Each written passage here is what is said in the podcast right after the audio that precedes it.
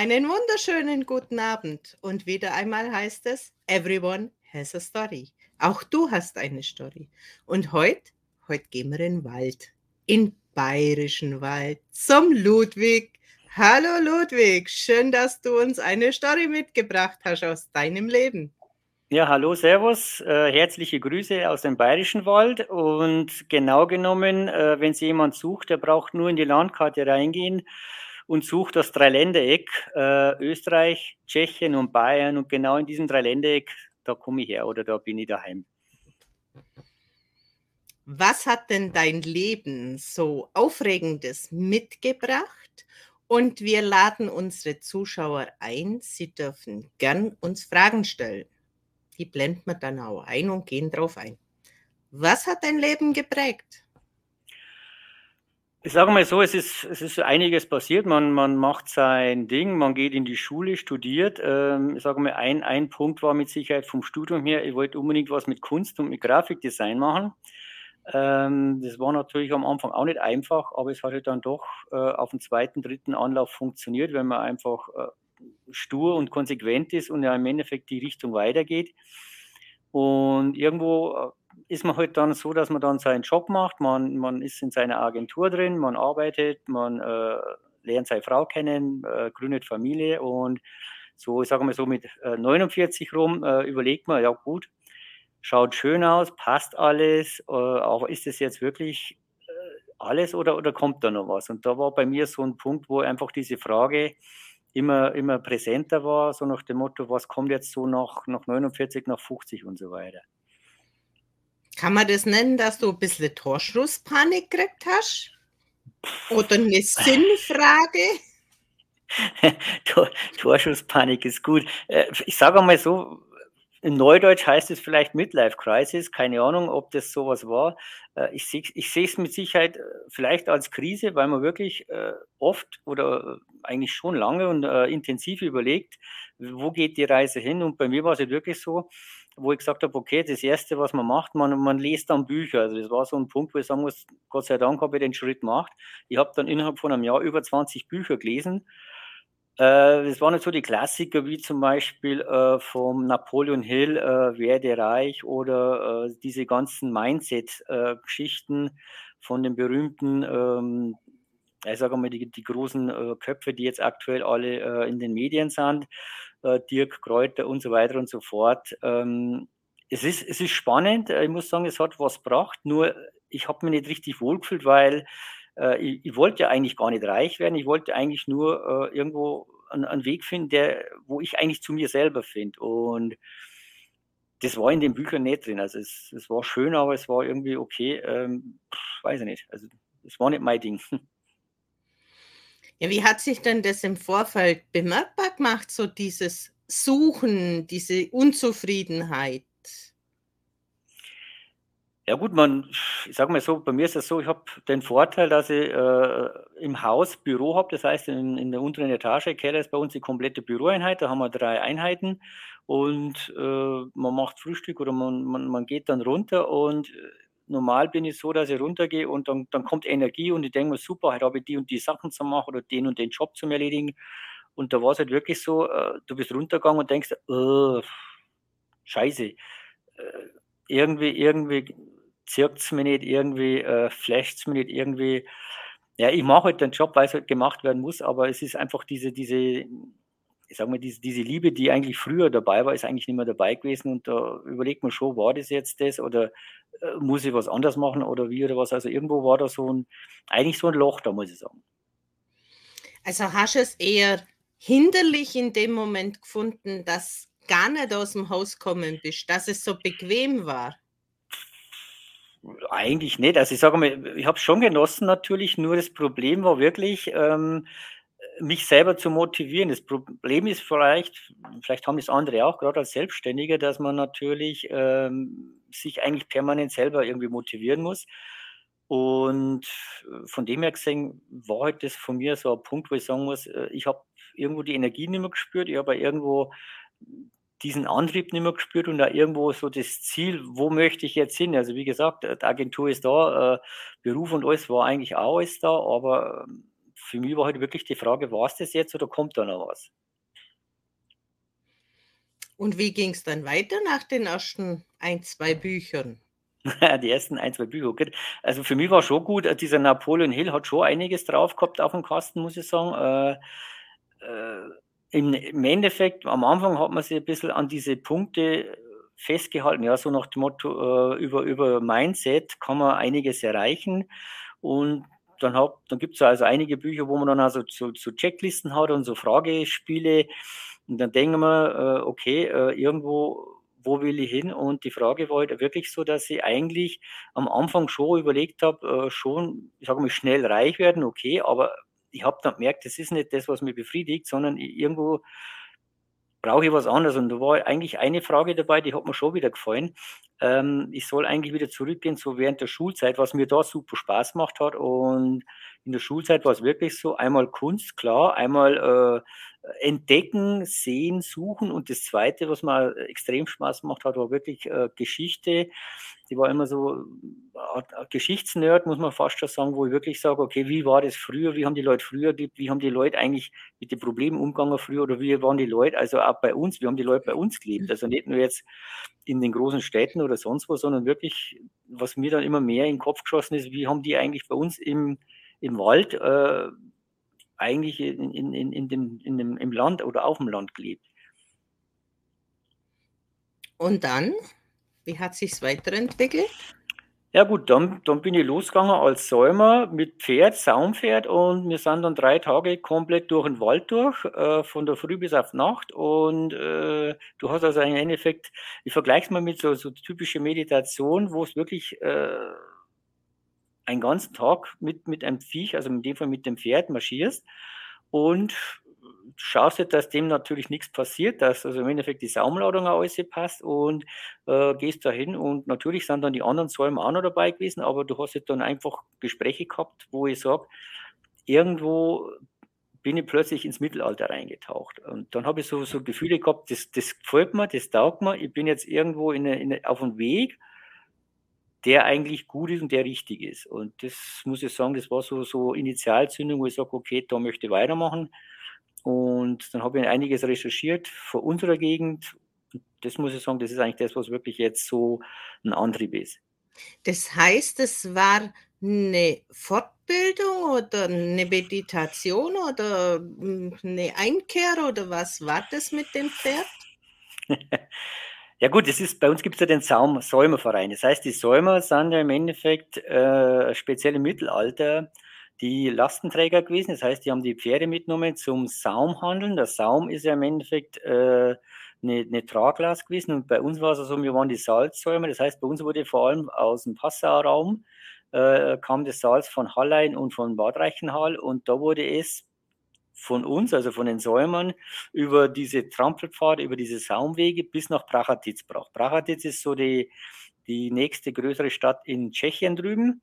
Und es sind so über 90 Kilometer und da brauchst du ungefähr so zwei, drei Tage mit dem Pferdl und da marschierst halt und äh, Salz war halt damals lebensnotwendig. Das ist wirklich so, dass Salz äh, notwendig war zum äh, sagen wir, konservieren, Fleisch konservieren, äh, Lebensmittel konservieren und dergleichen. Es wurde ja benutzt für handwerkliche Be Betriebe und Bereiche, äh, Ledermanufaktur dergleichen. Und von dem her gesehen war einfach das, wo ich sage, du marschierst und eigentlich bist in die, in die, alte, in, in, die alte Zeit versetzt worden. Also du machst was, was wirklich sinnvoll war.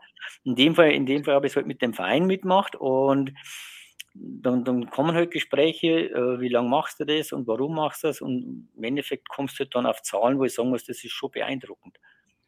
Also im Prinzip kennt man ja das als die Salzhandelswege.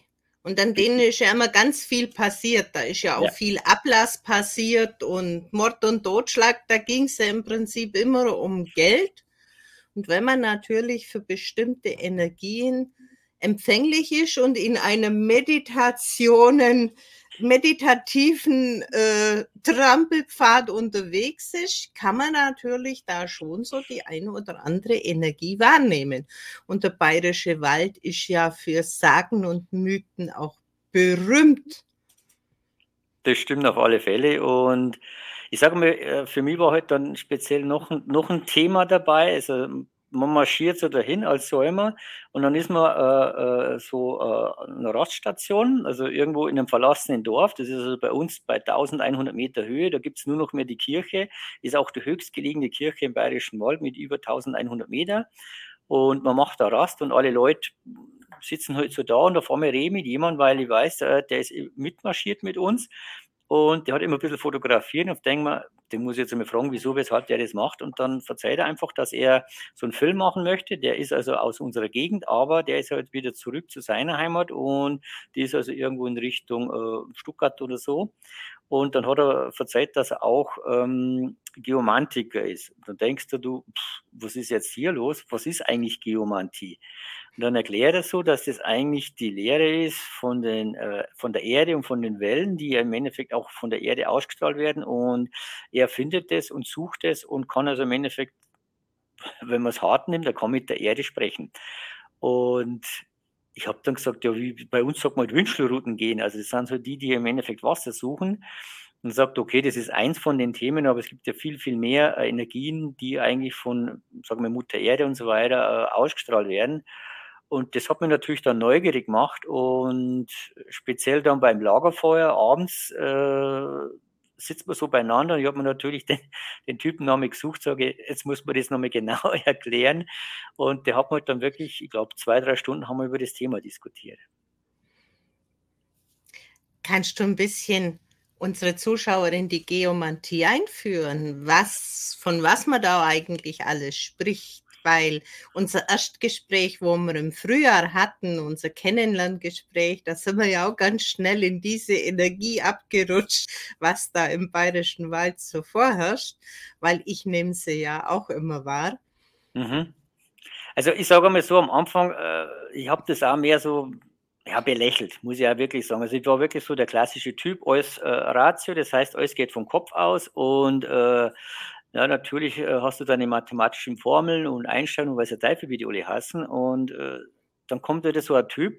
Und das Einzige, warum ich jetzt bei dem äh, hängen geblieben bin und warum ich dem das glaubt habe, weil er das eigentlich rationell erklärt hat. Das heißt, er hat nicht versucht, über esoterisch und keine Ahnung was zu erklären, sondern er hat wirklich wissenschaftlich rationell versucht, das zu erklären mit Wellenlängen, dass es verschiedene Wellenlängen gibt. Der Bereich, der eigentlich sichtbar ist, ist also vielleicht fünf oder zehn Prozent. Der Rest ist wirklich Wellenlänge, die eigentlich für uns jetzt äh, über diese klassischen Sinne nicht wahrnehmbar ist. Und da gibt es ja im äh, unteren Bereich äh, etliches und im oberen Bereich äh, allein Ultraschall oder, oder Röntgenstrahlen und weiß ja eh nicht was alles. Und das hat mir dann schon geflasht und da muss ich sagen, okay, dann habe ich einfach zugehört und der hat dann wirklich Sachen verzeiht, wo ich sagen muss, ähm, ich glaube es ihm einfach. Und, und äh, ich habe halt wirklich intensiv Kontakt mit ihm. Ich habe Gott sei Dank äh, heuer das, das Tolle gehabt, dass er zu Besuch war und ich habe ihm da einige Fotos geschickt von Plätzen, die ich entdeckt habe und die hat er sich unbedingt anschauen müssen, so ungefähr, ob das ein besonderer Stein ist, wo ich sage, das ist eindeutig ein Kultstein und er hat gesagt, ja, er hat schon was gehört, er möchte da unbedingt den Stein sehen und möchte auch wirklich den muten. Also bei denen heißt es so, die muten Plätze oder die muten äh, Adern und das Muten kommt eigentlich wieder mit Vermuten, also da steckt schon wieder einiges drin, das aber auch von den Geomantikern auf gut Deutsch sozusagen, äh, ich sage mal, über Jahrhunderte betrieben wird. Er hat dann äh, so Illustrationen zeigt, dass im Mittelalter äh, das gang und gäbe war, wenn die Leute äh, in Richtung Bergbau waren, äh, ob die jetzt Salz gesucht haben oder ob die jetzt äh, Gold, Erz oder Steine gesucht haben, die haben erst einmal einen Geomantiker gesucht und der ist dann rummarschiert. Ja, es gibt ja auch auf den Autobahnen diese gefährlichen Strecken, wo übernatürlich viele Sachen passieren, wo natürlich auch solche Energiewirbel oder was auch immer für Energieverwerfungen für ganz komische Reaktionen sorgen teilweise. Also, wenn du mir das vor fünf, sechs Jahren gesagt hättest, hätte ich gesagt, ja, passt schon und äh, nimm dein Weihrauch und sonst was. Aber jetzt bin ich wirklich so weit, dass ich sage, das ist eindeutig so und da bin ich fest davon überzeugt, es gibt Energiebahnen, es gibt diese Leylines, es gibt diese anderen verschiedenen äh, äh, Linien, die jetzt wirklich die komplette Erde durchziehen und ähm, man braucht da nur in die Natur rausgehen. Also allein wenn ich schaue, äh, ich sehe Bäume, die jetzt ähm, komisch gewachsen sind. Oder ich sehe Bäume, die jetzt so eine Art, ähm, ja, man sagt also, das ist der, der Baumkrebs, das heißt, diese, diese komischen Kugeln dran sind. Das ist im Endeffekt eine Reaktion vom Baum, weil unter ihm im Endeffekt eine Energielinie ist, die ihm irgendwo nicht passt und er versucht sich zu wehren. Und von dem her gesehen macht er halt dann ähm, diese Abwehrhaltung und äh, das sieht man sofort. Und wenn man dann schaut, ähm, dann sieht man meistens so eine Linie. Das heißt, ich habe hier einen Baum und habe dann eigentlich fast geradeaus weiter zurück, ungefähr so 10, 20 Meter den nächsten Baum. Und dann kann ich eigentlich wirklich die Linie, ohne dass ich jetzt äh, Geomantiker bin, nachziehen und weiß, okay, hier läuft eine Linie und wenn ich dann weiter schaue, meistens ist dann äh, entweder 90 Grad oder wo der nächste Baum und dann siege ich die zweite Linie und genau da ist der Kreuzungspunkt. Also total faszinierend und allein wenn man äh, so ein bisschen sich mehr beschäftigt und schaut zum Beispiel, ein Ameisenhügel an. Ein Ameisenhügel äh, steht definitiv immer auf einer Energielinie beziehungsweise auf einer Energiekreuzung. Das ist auch kein Zufall. Die Viecher, die, also die Tiere wissen seit Jahrmillionen, warum, wieso Energie gesucht wird. Oder es gibt da welche, die Energie meiden. Also da muss man einfach gucken, ob das jetzt ein Energiesucher ist oder einer, der Energie meidet. Also wo mir auch ganz viel dieser spektakulär gewachsenen Bäume auffallen, ist Dachau. Wenn man mhm. so Richtung Autoumgehung, Autobahnumgehung fährt und ziemlich genau am KZ entlang sind ganz viele dieser komisch gewachsenen Bäume. Also wenn man, man kann da einen richtigen Blick dafür bekommen. Mhm. Und also wenn man es genau nimmt, war ja zum Beispiel auch der Hitler in Nürnberg auf dem Kraftfeld. Da, wo er seine Reden gehalten hat, sind ja ganz starke Energien, die ihn aggressiv gepusht haben. Mhm. Die großen Kathedralen sind genauso auf solchen Plätzen. Die ganz alten Tempelritter und wie sie alle hießen, die wussten das auch. Ob die diese Namen hatten oder nicht, aber die haben ihre großen Versammlungsorte, ihre Kirchen alle auf solche Energiefelder ausgerichtet. Das wirst du wahrscheinlich auch kennen. Ja, eindeutig. Also da gibt es zum Beispiel in Österreich den Günter Cantilli, das ist einer, der schreibt ein dickes Buch und der sucht, also ich glaube schon über 20, 30 Jahre alle möglichen Kraftplätze in Österreich und äh, in der Nachbarschaft, das heißt also auch bei uns in Bayern. Und der findet natürlich die, also, also meiner Meinung nach einer der begabtesten Geomantiker und äh, er hat jetzt so eine Statistik rausgebracht, dass er gesagt hat, 80 bis 85 Prozent der Kirchen oder der Kapellen stehen auf ehemaligen Kult- oder äh, Kraftplätzen. Und also ich sage mal gerade die alten Kirchen oder, oder die alten Kapellen äh, mit Sicherheit vor 1600, die sind eindeutig auf äh, alten Kal äh, Kult- oder Keltenplatz gewesen. Äh, ganz einfach die Mönche, die dann äh, in der Zeit missioniert haben, unsere Region, mh, hm, die haben natürlich gesehen, da sind Leute, die Leute sind äh, gläubig, die glauben, aber die glauben natürlich an irgendwas anderes, aber nicht an, an das, was sie wollten. Und die wollten natürlich die Leute jetzt äh, von dem Glauben sozusagen wegbringen in, in ihre Richtung. Und wenn man schaut, also was eigentlich von der, von der Kirche adaptiert worden ist, diese Dreifaltigkeit, das sind Sachen, die, die gab es bei den Kelten schon, also mit der dreifachen Göttin und so weiter. Also irgendwo ist es eigentlich äh, neu aufgemischt und heute versucht worden, den Leuten dann als neuen Glauben zu verkaufen. Und das Spannende ist halt wirklich, dass die Plätze, die waren schon da und es ist halt wirklich zu 80, 90 Prozent dann die Kirchen draufgesetzt worden, damit da wieder ein Stempel drauf ist von Christianisierung und dergleichen. Gerade der Untersberg ist ja auch so ein Phänomenberg, wo sehr, sehr viele Energien vorherrschen. Und ja, man muss beim Untersberg nicht wirklich besonders fühlig sein, um dort spezielle Energien wahrzunehmen. Also diese Region ist schon sehr speziell. Wie siehst du das? Also auf alle Fälle. Und äh, ich habe da schon einiges auch gelesen. Und das Witzige ist, eine Linie von, von Untersberg geht bei uns vorbei, die geht nämlich direkt beim Dreisessel durch. Und äh, ich, ich denke aber, Dreisessel ist jetzt einfach, weil er die drei Länder hat, weil er aber im Endeffekt die markante Erscheinung ist, also wenn man sich jetzt im Bayerischen Wald vorstellt und möchte was Besonderes sehen, dann muss man auf dem Dreisessel allein diese Wollsackverwitterungen, das heißt, ähm, es sind Felsgruppen, die schauen einfach anders aus wie sonst wie. Äh, ich sage mal, diese typischen Exzendersteine, die glaube ich, wo haben jetzt die in, in, in glaube bei den Sachsen drüben. Also so in der Richtung gibt es bei uns auch. Und äh, wenn man da mit, mit ein paar Leuten redet, vor allem mit älteren Leuten, die sagen dann schon, dass da einfach was war und dass du einfach äh, früher die Leute aufgegangen sind zum Beten oder einfach äh, um den Kopf frei zu kriegen. Und ja, es gibt Plätze, wo man Energie holt oder es gibt auch Plätze, die einen wieder ein bisschen runterholen. Und ich denke mir, da oben ist wirklich ein Energieplatz, wo du pushen kannst. Und wie bist jetzt du genau so in diese, ja, in diese offene Arbeit gekommen und hast ja dann mit deinen Kalendern das Ganze auch noch in Geschichten gepackt und in greifbar gemacht? Ja, es ist, ist okay. Einmal ist natürlich die, die Sache mit diesen Plätzen, ich sage mal diese besonderen Plätze, diese Kraftplätze, wo ich wirklich sage, da, du hast so einen großen Stein vor dir und du denkst, da, da ist was Besonderes. Also zum Beispiel bei Saldenburg. Saldenburg ist eine, eine, eine alte Burg bei uns und da gibt es halt die, die, Burg, das ist ein viereckiger großer Turm und äh, der, ist, der besteht auch noch. Die hat mich natürlich schon fasziniert, aber ich habe dann gelesen, dass in der Nähe von der Saldenburg diese berühmte äh, Kult oder, oder, oder Kraftplatz ist. Das ist ein Stein, ein großer runder Stein, der also verschiedene Vertiefungen drauf hat. Da könnte man sich reinsetzen, es schaut aus wie Stühle oder äh, die anderen beiden schauen aus wie, ich sage mal sowas wie, wie, wie kleine Badewanne oder, oder äh, Opferschalen und so weiter. Und dann liest man und dann kommt man plötzlich wieder auf irgendwo äh, Sachen, wo ich sage, ähm, ist kein Zufall. Also ich sage, das ist man liest, man schaut und irgendwo kommt man wieder auf so ein Thema und dann recherchiert man wieder und dann merkt man, dass mehr dahinter ist, wie jetzt einfach nur diese Kirche oder diese, dieser Turm oder diese Burg. Das gleiche ist mit St. Brigida. Also ich habe die ja im Kalender drin, die, die heilige Brigida. Äh, das ist eine, eine Heilige, die, ja okay, das ist halt eine von vielen, denkt man sich aufs erste Mal, aber das stimmt nicht, weil die Brigida ist wirklich ähm, bei uns in Bayern die, die, die einzige Kirche, die der heiligen Brigida geweiht ist.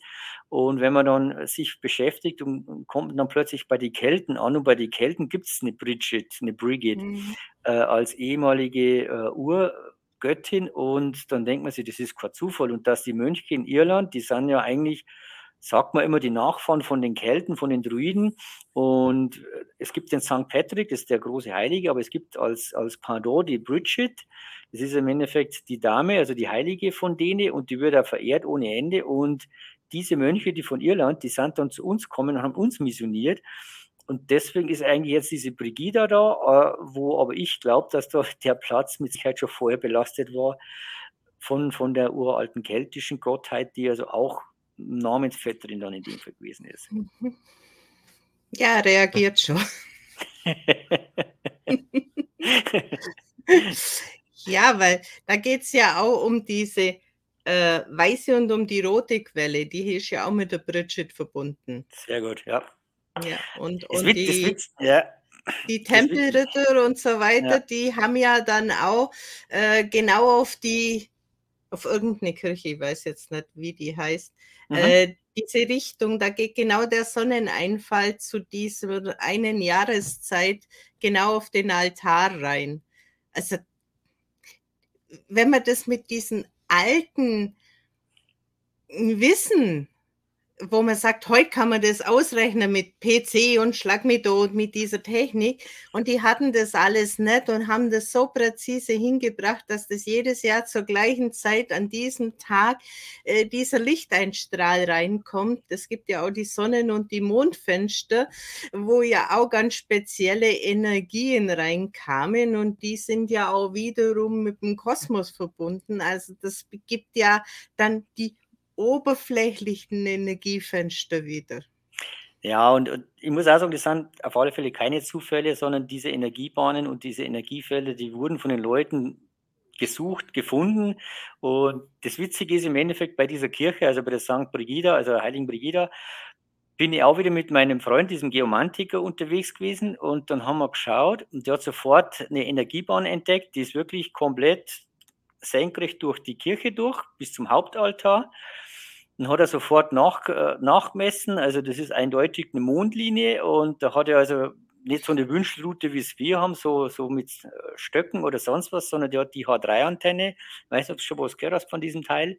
Das heißt, er kann die Antenne einstellen, ob er äh, Wasser suchen möchte, ob er Gold oder ob er irgendwas Mhm. anderes suchen möchte, dann, dann justiert er das und dann geht er halt los und dann ist die Antenne geeicht. Und wenn die ausschlagt, weiß er, dass wirklich dieses Teil, diese Energie genau hier ist. Und das Spannende war wirklich, wo er dann gesagt hat, er ist dann am Altarbild. Das Altarbild ist natürlich mit der heiligen Brigida, mit der Geschichte von dieser heiligen Frau versehen. Und er hat dann gesagt, äh, das ist sie nicht. Sag, sage ich, wieso, warum, was, was, was ist denn los? Er sagt, das ist in dem Bild steckt die Botschaft von der weißen Göttin. Ich sage, nee, das glaube ich nicht. Doch, er hat jetzt genau eingestellt, keltisch, weiße Göttin und er ist dann hingegangen mit dem Teil und wie er zu dem Hauptaltar gegangen ist, hat das Ding ausgeschlagen. Und er hat eindeutig geeicht auf keltisch und auf weiße Göttin und er hat gesagt, in diesem Bild steckt die Botschaft der weißen Göttin. Wobei man ja nicht unbedingt sagen kann, dass die nicht zusammen irgendwie dann gehören. Das, das sind ja immer dann die nächsten Fragen, ob die auf anderen Ebenen die gleiche Energie haben oder wie auch immer solche Sachen passieren. Aber im Bayerischen Wald ist ja auch mit der weißen Frau so eine Geschichte auf dem Arber hatte ich auch schon so meine Erfahrung, wo es mich dann komplett ausgenockt hat, diese Energie inklusive mein Mann. Also wir waren für circa 20 Stunden out of order. Wir konnten eigentlich weder noch was essen noch was trinken, geschweige denn nur zum Essen gehen, wie wir es vorhatten. Nur noch in, ins Hotel und beziehungsweise in Pension und Schicht im Schacht. Also du hast eindeutig eine Begegnung gehabt oder? Ja. ja. Ja. Also die, die Geschichten gibt es bei uns auch. Also ich weiß von meinen Eltern sogar, das heißt, das ist gar nicht so lange her, ich schätze mal 70er, 80er Jahre, da wurde die weiße Frau öfters gesehen, also direkt bei uns auch in der Gegend. Und ja, bei uns ist die klassische Situation, du fährst mit dem Auto irgendwo nachts rum und plötzlich ist hinter dir, also erst siehst du vor dir im Scheinwerferlicht, äh, weiße Frau und äh, denkst du nichts, weichst aus oder hupst oder egal was, aber die, die ist einfach weg plötzlich und dann merkst du plötzlich im Rückspiegel, schaust du, scheiße, die ist hinter mir. Also eine Frau habe ich nicht gesehen, aber die Kapelle oben, die war auf einen Schlag in einen ganz weißen Schleier gehüllt. Und von dem Moment an, mein Mann war dann auch an der Kapelle und ich habe ein Foto gemacht und ich habe es selber gar nicht gesehen, aber als wir es zu Hause angeschaut haben, hat meine Schwiegertochter gesagt, wieso hat denn, wieso hat denn der Wolfgang keinen Kopf auf in dem Bild? Oho. Oho. Und als wir von der Kapelle eben runter sind und an dieser Restauration nur saßen, dann ist es immer ja, so nebliger geworden und so, obwohl alles sonnig war. Aber das war so eine brutale Energie. Und wir sind dann runtergefahren und dann ging gar nichts mehr für den Rest vom Tag.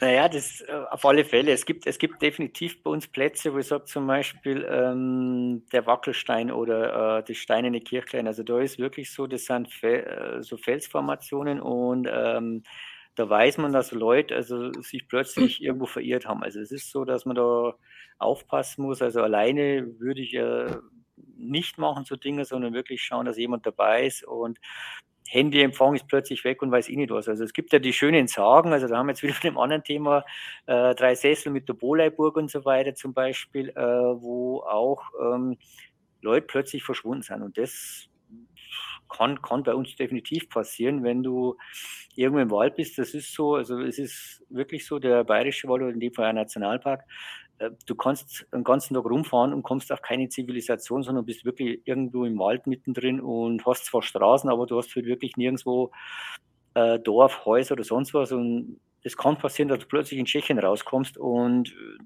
dann ist es auch nochmal genauso weit.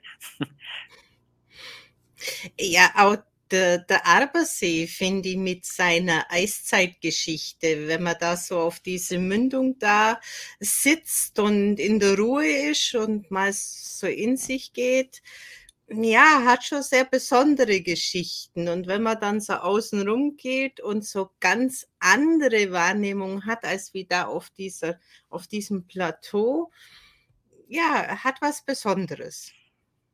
Ja, also der, der Aber ist mit Sicherheit äh, einer der spannendsten Themen, äh, der Abersee. Äh, ich denke, du hast mit Sicherheit nichts reingeschmissen, hoffe ich mal. Soll, sollte man, darf man nicht machen, habe ich schon ein paar Mal gesehen oder gelesen in den Sagen, ähm, weil man natürlich die äh, also die Aber äh, ist ja eigentlich, da sind die, die äh, Seegöttinnen drinnen und die äh, eigentlich ja so Jungfrauen und dergleichen.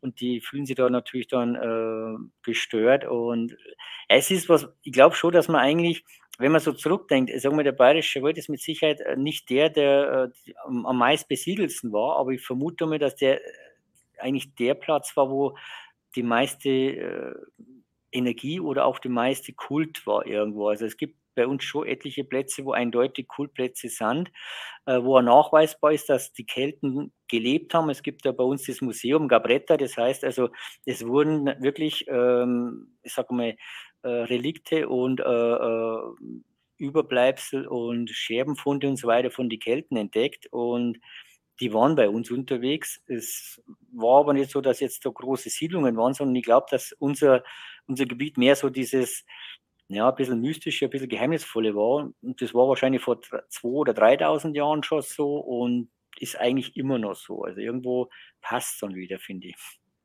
Ich finde ja auch die gläserne Scheune, wo wirklich die Geschichte schon der Mirhiesel äh, prophezeit hat und das dann an an der Wand dargestellt wird, was er prophezeit hat und was ja dann alles eingetroffen ist. Finde ich also schon echt ein Phänomen. Dass, also jeder, der in der Ecke ist, sollte sich das mal anschauen, was man da auf Glasmalerei alles für eine Geschichte aus einem Leben eines Sehers, würde ich jetzt mal sagen. Seher und Prophet, aus einem ganz bürgerlichen Dasein.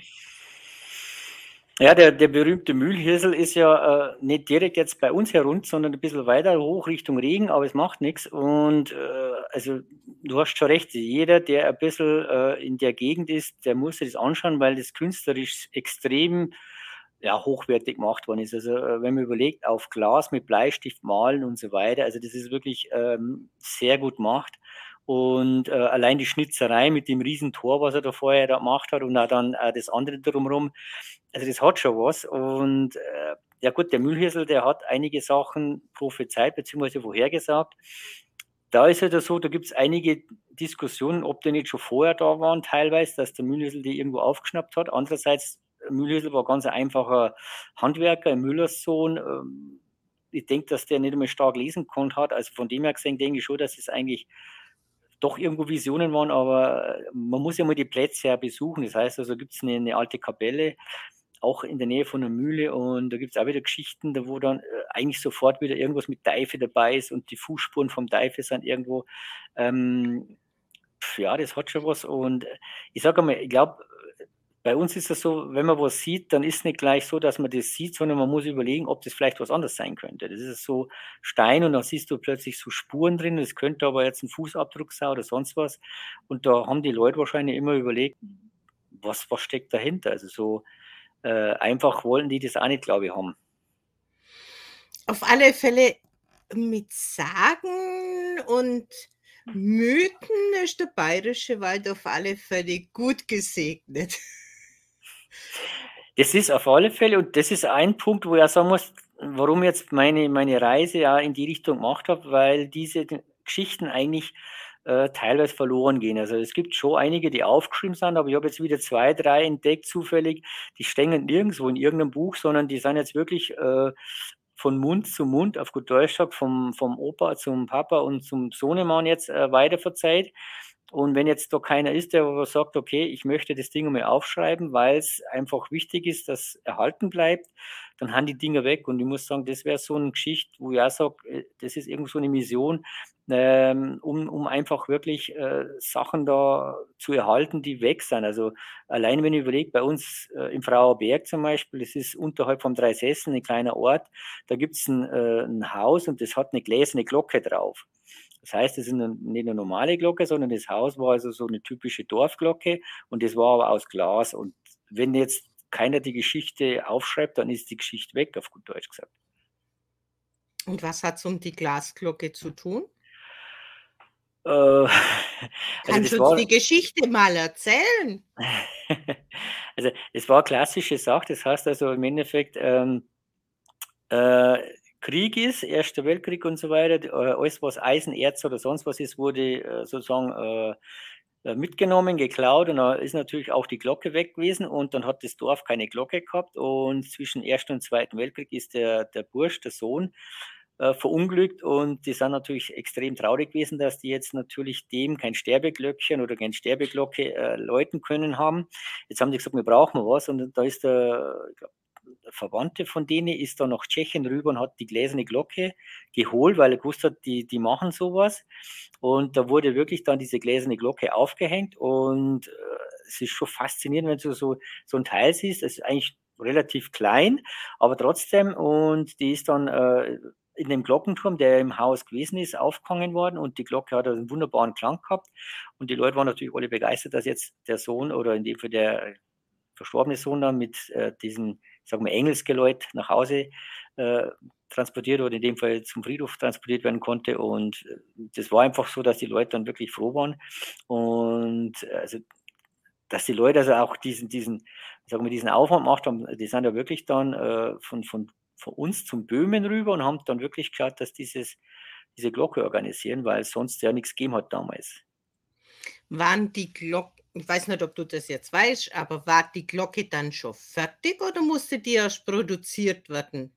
Also die war in dem Fall fertig. Die haben nämlich die beiden gewusst, dass die äh, in, dem, in, dem, in dieser Glaserei gegeben hat. Und äh, es gibt aber ganz, ganz selten Glocken. Also keine Ahnung, warum die das gemacht haben oder warum die ja die Glocke gegossen haben, weil die muss ja auch spezielle Dicken haben, spezielle Verhältnisse. Aber in dem Fall dadurch, dass die das gewusst haben, dass die bei den Böben drüben ist, äh, sind die natürlich rüber und haben die dann auch geholt. Und die muss also am Anfang einen super Klang gehabt haben. Gibt es die heute noch? Oder? Also die, die berühmte aus dem Böhmischen gibt es leider nicht mehr. Äh, sie äh, haben gesagt, dass das, also es gibt ja die Geschichte, dass die dann äh, irgendwann im strengen Winter plötzlich geklärt und gescheppert hat und das Ding ist kaputt gegangen.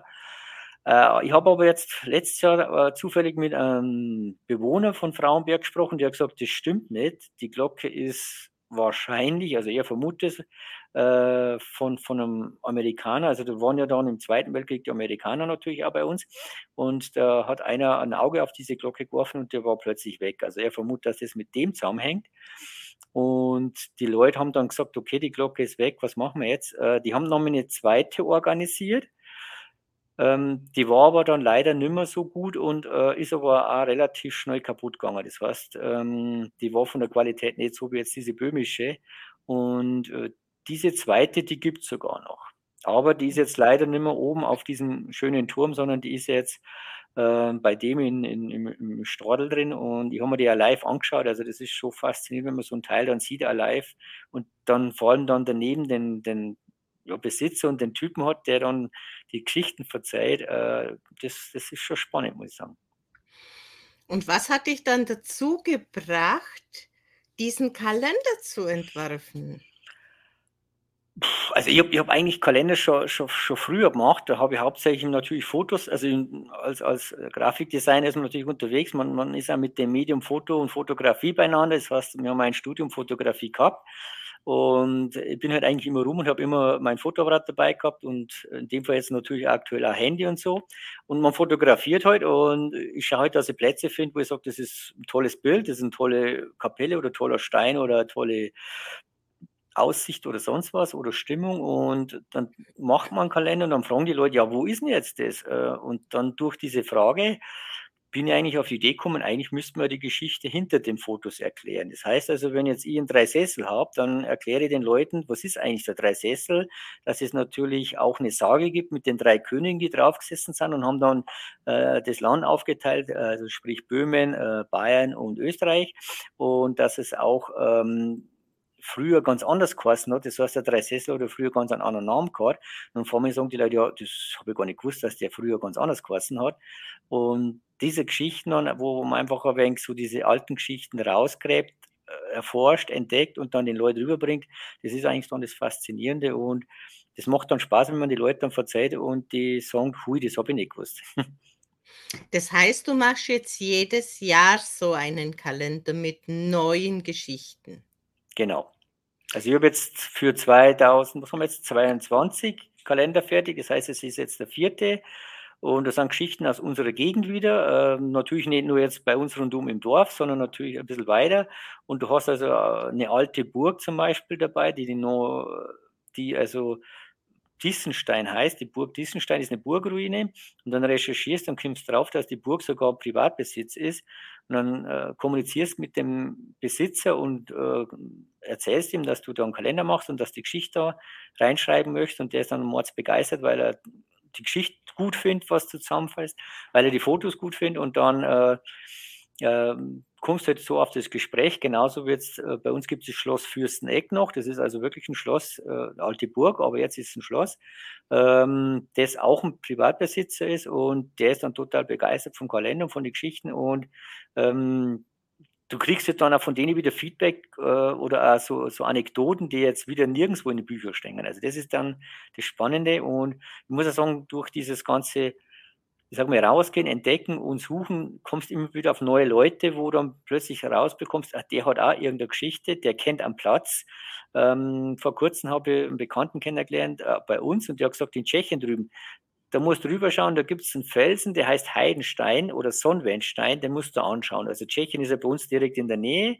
Ich habe natürlich mein, mein Auto gepackt, bin dann hin und habe mir den Stein gesucht und äh, da siehst du dann den Stein und siehst dann diese zwei, sagen wir, Menhiere, die zwei Hinkelsteine drauf und sagst, das ist wirklich was, was einfach was Besonderes ist. Und wie du vorhin gesagt hast, mit Sonnenwind, Sommersonnenwind, Wintersonnenwind, eindeutig, der ist genauso geicht, dass du Sommersonnenwind zwischen diesen zwei Steinen da ist so ein großer Spalt natürlich und da ist mit Sicherheit die Sonne auf oder untergegangen. Das sind faszinierende Erlebnisse, wenn man sich auf sowas einlässt und wenn man ja wahrnehmen zulässt, was man da unter Umständen erleben kann und wo überall. Das, das ist phänomenal. Ja, also das ist sowieso eine Sache, die ich jetzt auch sozusagen rausgelernt habe die letzten Jahre. Äh, es gibt ja den schönen Spruch, man sieht nicht mit dem Auge, äh, nur mit dem Auge gut, sondern äh, äh, man muss also mit dem Herz sehen. Und ich sage mal über Herz und Bauch auf alle Fälle. Und wenn ich sage, ich gehe durch den Wald und schaue, dann, dann meine ich nicht schauen, Auge, sondern ich schaue äh, mit allen Sinnen. Und das ist eigentlich das, da ist alles dabei. Da ist, also ich, ich spüre Temperaturunterschiede, ich spüre den Wind, ich spüre schon irgendwo Energien, aber ich kann es noch nicht orten. Das heißt also, ich werde mit Sicherheit nächstes Jahr irgendwann so einen Geomantiker-Kurs machen, weil es mir einfach juckt. Ich möchte da mehr wissen und ich weiß aber, dass einfach mehr da ist, wie einfach, was wir jetzt so mit dem Auge sehen, weil das Auge kann ja wirklich nur fünf oder zehn Prozent von den Wellen wahrnehmen und ich weiß, dass da viel mehr da sind. Ja, da gibt es ja auch wunderbare Karten, wo das Ganze dann auch Drachenlinien heißt, wo dann wunderbar dargestellt ist, äh, wie die Feuerlinie und wie sie alle heißen. Es ist gigantisch und mir ist das passiert, als ich auf eine Messe bin und die war in Cannstatt. Ich hatte von Cannstatt keine Ahnung und ich musste einfach auf die Messe und immer wieder in diesen drei Tagen messen musste ich an genau den gleichen Platz vor der Bühne. Und dann habe ich angefangen zu tarieren. Und erst danach, am zweiten Tag, als die Schamanen, bei denen, wo ich dann immer angekommen bin, was denn jetzt schon wieder? Mich darauf hingewiesen haben, da habe ich gesagt, irgendwas muss hier unten drunter sein, hier muss irgendeine Quelle oder was sein oder ein, ein Fluss, weil über das muss ich irgendwas ausleiten. Das konnte ich also wirklich die Uhr danach stellen, wie oft es ging. Und dann bin ich erst drauf gekommen, dass es ja in dem Cannstatt neun Quellen gibt hatte keine Ahnung. Und genau dadurch muss wohl diese eine Quelle gelaufen sein, mit der ich halt harmonisiert habe. Mhm. Und auf dann bin ich auf diese Recherche, bin ich dann quasi über die schönen Bilder gekommen. wo es dann eben diese Drachenlinien beschrieben wird. Am nächsten Tag bin ich hin und habe gesagt, jetzt wisst ihr, warum ich hier stehe. Na, also äh, es ist spannend, vor allem wenn man noch ein bisschen so die, dieses, äh, die, alten, die alten Kulturen liest. Also gerade jetzt die Kelten habe jetzt auch einiges hinter mir schon, was ich durchgelesen habe. Ähm, die haben eigentlich mit diesem Wissen ganz normal tagtäglich gelebt. Also ob das jetzt die Druiden waren oder ob das dann die Schamaninnen waren oder äh, egal wer, die haben mit der Natur gelebt. Das heißt also, die haben gesehen, wenn jetzt äh, äh, Bäume so oder so ausschauen, haben die gewusst, dass, äh, das ist also ein Platz, wo man hingeht oder wo man nicht hingeht. Genauso, äh, wenn die und die Pflanzen da sind, dann, dann muss ich das äh, suchen oder ich muss den, den Platz meiden. Und genauso ist es natürlich mit den äh, Tieren, ob das jetzt Hunde sind oder Katzen. Hm, ich muss die beobachten und weiß sofort, wenn, wenn, wenn sich da jetzt eine Katze hinlegt, dann, dann passt es. Beim Hund ist ähnlich, wobei der Hund jetzt mehr der Energieflüchter ist und die Katze mehr der Energiesucher ist. Also so Sachen muss man halt wissen, aber die haben das von Haus aus gewusst. Und ähm, ob das dann natürlich dann auch die Pflanzen sind, äh, also Druide ist natürlich klar, da, da hast du sofort als, als große äh, berühmte Pflanze den Mistelzweig und äh, ich sage ja, Asterix und Obelix ist auf alle Fälle ähm, interessantes Buch. Also ich sehe das mehr als Lektüre, äh, wo wirklich viel Wissen drinsteckt. Also die beiden haben das schon extrem recherchiert, ähm, was eigentlich aktuell als Wissen da ist oder in dem wir damals Wissen da war. Und das wurde eigentlich in den letzten Jahren immer wieder bestätigt, dass wirklich diese Druiden dieses extreme Naturwissen einfach gehabt haben. Und so eine Ausbildung dauert 20 Jahre. Das heißt also, ich habe jetzt mit 50 angefangen, also mit 70 bin ich fertig mit meiner Ausbildung. dann werde ich vielleicht jemanden suchen, den, den, ich dann das Ganze wieder weiter verzeihe. Aber ich glaube, das wird nicht langweilig. Also das, das macht Spaß irgendwo. Aber am besten bist du gleich dabei und schreibst das gleich nieder, weil was man schon mal festgehalten hat, ist schon mal nicht verloren. Du weißt aber, dass die Druiden nichts aufgeschrieben haben. ich glaube, das darf man gar nicht. Das weiß ich gar nicht, ob es darf. Aber auf alle Fälle, die haben nichts Schriftliches hinterlassen. Die konnten schreiben. Also die konnten Altgriechisch, die konnten, die haben ja äh, mit der ganzen Welt äh, einen Handel betrieben. Das heißt also, die Kelten waren äh, extrem ähm, erfolgreich und man sieht es ja an, an, gewissen Fundstücken, also ob das jetzt irgendwelche Gräberfundstücke waren oder sonst was. Also die waren sehr erfolgreich, sehr gebildet und sie haben einfach mit der Natur mehr gelebt und das ist das, wo ich auch sagen muss, ich bin froh, dass ich jetzt diesen Schritt jetzt gemacht habe, beziehungsweise diese, diese, diesen leichten Schwenk gefunden habe, weil gerade jetzt in der Zeit, wie wir jetzt haben, muss ich sagen, wenn ich dieses, dieses, ich sage mal, leichte, übertrieben, diesen Druiden-Spleen nicht hätte, dann muss ich ehrlich sagen, dann da ich wahrscheinlich jetzt ein bisschen anders dastehen. Dann da ich wahrscheinlich mehr, da, da ich wahrscheinlich mehr grübeln und sonst was. Und jetzt denken wir, was soll die Scheiße? Wenn es mir zu viel ist, gehen in den Wald, suchen wir einen schönen Baum und fertig. ja, es ist, hm, ich würde es jetzt mal einfach so zusammenfassen. Du hast etwas gefunden, was dich antreibt, weiterzugehen, zu fühlen, zu suchen, zu schauen, dich zu öffnen. Und dieses, was jetzt alles, ist eigentlich überblendet. Ja, definitiv. Also ich sage mal, das, das, Wissen, was ich vorher gehabt habe, ist natürlich da. Das heißt, also ich kann immer noch meinen Job machen und sonst was. Das heißt, ich bin ja mit der Technik unterwegs. So ist es ja nicht nur, wenn ich, wenn ich dann abschalte und wenn ich nach oben gehe oder wenn ich rausgehe, dann habe ich sofort äh, dieses neue, andere Wissen, wo eigentlich das alte Wissen ist, aber äh, da bin ich halt jetzt dabei, das mehr zu finden, ob das jetzt Geomantie ist, wo ich wirklich auch wieder einige Bücher schon gelesen habe, wo ich sage, äh, es gibt einfach diese Elemente, es gibt äh, diese äh, Linien äh, und so weiter. Und man muss einfach nur rumgehen und ein bisschen offener sein. Und wie schon gesagt, also ich bin froh, dass es gerade jetzt in der Zeit irgendwas in der Richtung habe, weil ich weiß, mich kann eigentlich so schnell nichts umhauen, weil ich weiß, es, es geht auf alle Fälle weiter. Das ist immer das Erste. Und das Zweite ist, was ich auch die letzten Jahre einfach intensiver wahrgenommen habe, was ich natürlich gewusst habe, aber eigentlich die letzten Jahre intensiver wahrgenommen habe, äh, egal was, das Universum meint es gut mit uns. Und wenn ich so meine Sachen äh, zurückblicke, dann weiß ich, dass wirklich diese verschiedenen Schritte, wo es äh, so typische, äh, ich sage mal so typische Kreuzungspunkte waren, wo ich sage, gehe links, gehe rechts oder sonst wohin. Da war eigentlich immer so, dass die Bauchentscheidung richtig war. Und da muss ich auch sagen, verlasse mich drauf und ich weiß, dass in dem Fall auch super weitergeht. Und wie gesagt, also ich hoffe, mit meinen 20 Jahren, wenn ich die fertig habe, dass ich dann einiges erzählen kann. Aber man sieht es dir einfach an, dass dahin deine Augen zum Glänzen kommen. Du willst da noch weiter, da, da, da kommt schon die nächste Frage, was kommt an der nächsten Kreuzung, was kommt hinter dem nächsten Anhöhe, was lässt sich da wieder finden, wie so ein kleines Kind, das jetzt einfach mal die Welt entdeckt. Und das ist das doch, wo es von, von innen rauskommt und nicht das, was jetzt das? Sondern nee, ich, wann habe ich meinen Job erledigt, dass ich nur eine Stunde Freizeit habe, dass ich da nochmal genauer nachgucken kann. Und dann das kombinieren, wie es du ja jetzt machst, mit deinem Beruf, dein Erlebtes umsetzen in etwas, wo es anderen nahe bringen kannst. Und da würde ich dich auch gern darum bitten, wo man diesen Kalender denn kaufen kann, in den Beitrag hinterher reinzuschreiben, in mhm. die Kommentare. Oder ob es eventuell auch noch welche von den anderen Jahren gibt.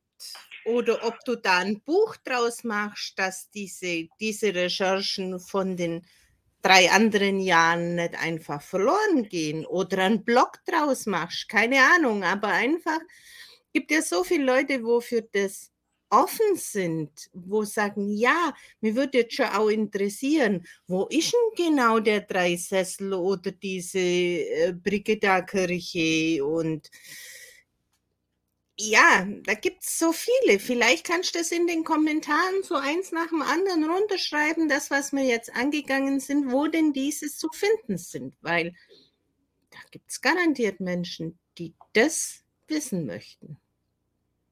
Nee, denke ich auch. Also das, das Spannende oder das Tolle ist ja wirklich, wenn ich dann mit Leuten spreche, ob das jetzt, sagen wir, ältere Semester sind, so wie ich jetzt, oder noch älter, oder auch Jungen. Das ist ja das, was mich dann fasziniert, wenn ich jetzt so junge Burschen habe. Mein Sohnemann, der ist jetzt äh, 22, der hat natürlich Freunde dabei. Und wenn die dann mit 22 Jahren äh, da sitzen und mir zuhören und ich verzeihe denen zum Beispiel vom Drei Sesseln, dass da ein berühmter Schatz ist und der Schatz, der ist natürlich äh, Unmengen, also wirklich ein riesengroßer Schatz und dann sagen die, ja, wo ist jetzt das? Sage ich, du kennst du die Geschichte von der Boleiburg nicht? Ja, wie, wo, wo? Da gibt es eine alte Burg und unterhalb der Burg, in den Mauern, also sprich Kellerverlies und so weiter, gibt es diesen berühmten Schatz, der aus Edelstein und sonst was besteht. Da werden die natürlich hellhörig und dann musste denen halt die Geschichte dann verzeihen und das ist dann, wo auch sage, da kann man wieder die jungen Leute abholen und denen dann wirklich Sachen erzählen, wo die auch wirklich dann aufmerken und nicht sagen, okay, es wurde gegründet 1700 sowieso und 1618 kommt dann das und so weiter, sondern wirklich einfach Geschichten erzählen, die die Leute auch interessieren. Und wenn ich junge Leute habe, dann, dann verzeihe ich denen wirklich ein bisschen so die, die Sachen jetzt von diesem Schatz oder sonst irgendwas oder von, vom, vom äh, Teufel, der dann plötzlich am Dreisesslum war oder sonst was. Es ist auf alle Fälle eine ganz spannende Geschichte. Das, da, gibt, da kann man von einem ins andere kommen. Ich muss bloß die Zeit schon wieder im Auge behalten. Wir sind schon fast wieder eine Stunde bei der Sache und du hast zu mir gesagt, du hast doch keine spannende Geschichte. Du hey. Ja, aber ich kann mich an unser Erstgespräch erinnern, das im Frühjahr war und da wusste ich, da kommt was. Ja, eine spannende Geschichte und die Vielfalt der Geschichten ist ja interessant. ich, stimmt, hatte, ja. ich hatte zum Beispiel den Dani in, meiner, in meinem Live, der mit 22 schon mehrfach Firmen gegründet hat. Der vom nahezu Schulversager, wie er sich benannt hat, mit 16 gesagt hat, und ich zeig's euch. Und dann aber auch noch Musiker und, Musik gegründet hat und komponiert hat. Wir haben so viele Facetten. Super. Nee, das ist das Tolle. Also ich habe auch, wie gesagt, also wie schon gesagt mit diesen Büchern äh, dann äh, ein Buch gelesen und dann habe ich ein, ein, einen Namen kennen, also einen Namen, bin auf einen Namen gestoßen. Das ist einer mit 18 Jahren, der ist in Österreich drüben und ist mit 18 Jahren Millionär geworden. Denken wir, das ist Wahnsinn, also vergleichbar mit dem, was du vorhin schon gesagt hast. Und dann bin ich extra zu dem runtergefahren, weil der so eine Art Kennenlernseminar gemacht hat und haben wir den Burschen angeschaut, das gibt es nicht, 18 Jahre und macht da wirklich Millionen. Also das war definitiv nachzuweisen. Also der hat dann äh, so Online-Marketing und sonst irgendwas gemacht und es war schon cool, aber wie gesagt, mich hat es dann definitiv in die Richtung geflasht, dass ich es cool finde, aber es ist nicht mein Weg gewesen. Und ich habe dann schon ungefähr zwei, drei Jahre gebraucht, wo ich wirklich sage, nee, das, mein Weg ist wirklich, ich möchte den Leuten äh, die Geschichten bringen, die bei uns wirklich teilweise jetzt so an der Kippe sind, dass vergessen sind. Also ich habe jetzt auch wieder, das war im Sommer mit, mit einem alten Sägwerkmeister gewesen, also der war wirklich im Wald unterwegs ist und der hat gesagt, ob ich die Stornene Kirche kenne. Sage ich, die Stornene Kirche, äh, nee, weiß ich jetzt nicht. Und dann sagt er mir, das ist ein alter Platz gewesen, da hat sich einer versteckt und den muss er mal sagen. Also äh, mit, mit der Zeit kommen die Leute schon auf mich zu und sagen, ob ich das schon kenne. Also ich finde das spannend. Und dann marschieren wir wirklich in drei Sessel rum und haben wir durch Gestrüpp, durch rauf, runter, rauf, runter. Dann haben wir irgendwo sogar schon mal hängen geblieben, denken wir, Alter, äh, okay, bis 50, also ich schaffe das noch, aber der andere war schon knapp vor 70. Ich hoffe, dass ich den wieder heimbringe dann, dann habe ich, schon, hab ich schon Angst gehabt und dann haben wir wirklich durch äh, über Stock und Stein, wie es so schön heißt, haben wir dann endlich das Ding gefunden. Ich habe mir einen Arm aufgerissen, ich habe mir die Hosen aufgerissen, aber es hat sich rentiert. Ich habe diese steinerne Stumm dann gefunden und wir haben dann Fotos gemacht und da haben wir dann die Geschichte verzeiht und das ist doch schon spannend, dass da wirklich einer ähm, aus dem Gefängnis ausgebrochen ist und der hat sich da drin versteckt und man muss schon sagen, bei uns im Winter, da haben wir also mindestens ein halbes Jahr Schnee und drei Sessel ist bekannt für mindestens drei, vier Meter Schnee und der hat sich da vergraben und verschanzt in Anführungszeichen und er wurde auch von den Leuten unterstützt, weil sonst hätte er nicht überlebt. Aber nichtsdestotrotz, äh, war schon brutal. Ja, ich glaube, wir könnten nur lange weitermachen, aber ich denke, eine Stunde ist immer so ein guter Abschluss. Hast du einen Tipp wo die Menschen eine interessante Energie oder eine interessante Geschichte finden, die leicht zugänglich ist, also die jetzt nicht mit, mit fremden Führern zu bewältigen ist, weil das vielleicht doch für den einen oder anderen ja, ein bisschen schwierig ist. Also Nummer eins auf alle Fälle irgendwo Natur raus. Äh, Wenn es geht, auf alle Fälle irgendwo in den Wald rein. Das ist auf alle Fälle das, das wo ich sage, das funktioniert definitiv. Und der zweite Tipp, wenn man wirklich eine alte Kapelle weiß oder wirklich eine alte Kirche, die vielleicht irgendwo am Berg oder wo ist. Oder meistens ist es so, dass die Kapellen ein Brünnlein, also eine Quelle haben. Also die Kapellen mit Quellen sind eindeutig uralte Kultplätze. Äh, da würde man einfach die Kapelle suchen und das Brünnlein, also bei uns ist es auch so, wir haben das Kohlstabbrunn, das ist ein Wasser und das Wasser wurde auch im Endeffekt vom Geomantiker getestet. Der hat gesagt, das ist auf alle Fälle ein Heilwasser. Und es gibt ja Geschichten, dass welche Heilung gefunden haben, also das, das sagt schon einiges. Und dann sitzt man sich einfach hin, lauscht im Endeffekt der Quelle, nimmt da Wasser mit, trinkt am besten von dem Wasser und ähm, dann spürt man sehr, also man, man spürt eigentlich relativ schnell, ob das passt oder ob es nicht passt. Aber so diese zwei Sachen, da ist man auf alle Fälle schon im Grünen. Das ist doch eine tolle Geschichte. Die Adresse oder die, die Auffindbarkeit dieser Kapelle, schreib uns bitte mit rein, damit die Leute es auch finden.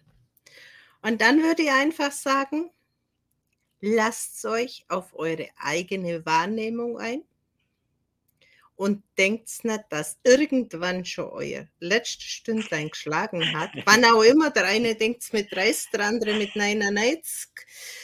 Aber mit 30 finde ich definitiv zu früh über sowas nachzudenken. Und wie bei dir mit 50 finde ich es auch noch ein bisschen zu früh zu sagen, es kommt nichts mehr.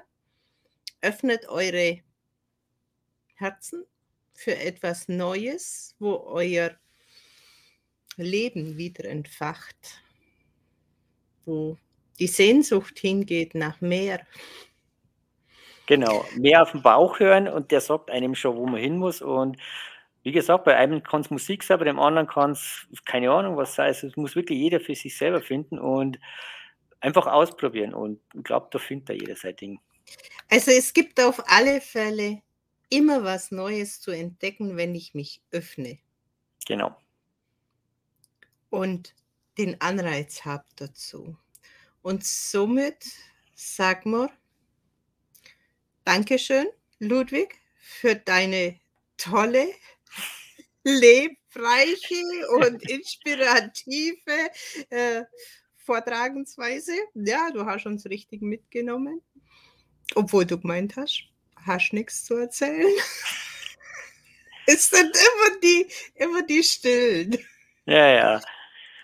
Dankeschön für deine Zeit, für deine Story aus deinem Leben. Und dann sag mal Tschüss, bis zum nächsten Mal, bis es wieder heißt, Everyone has a story.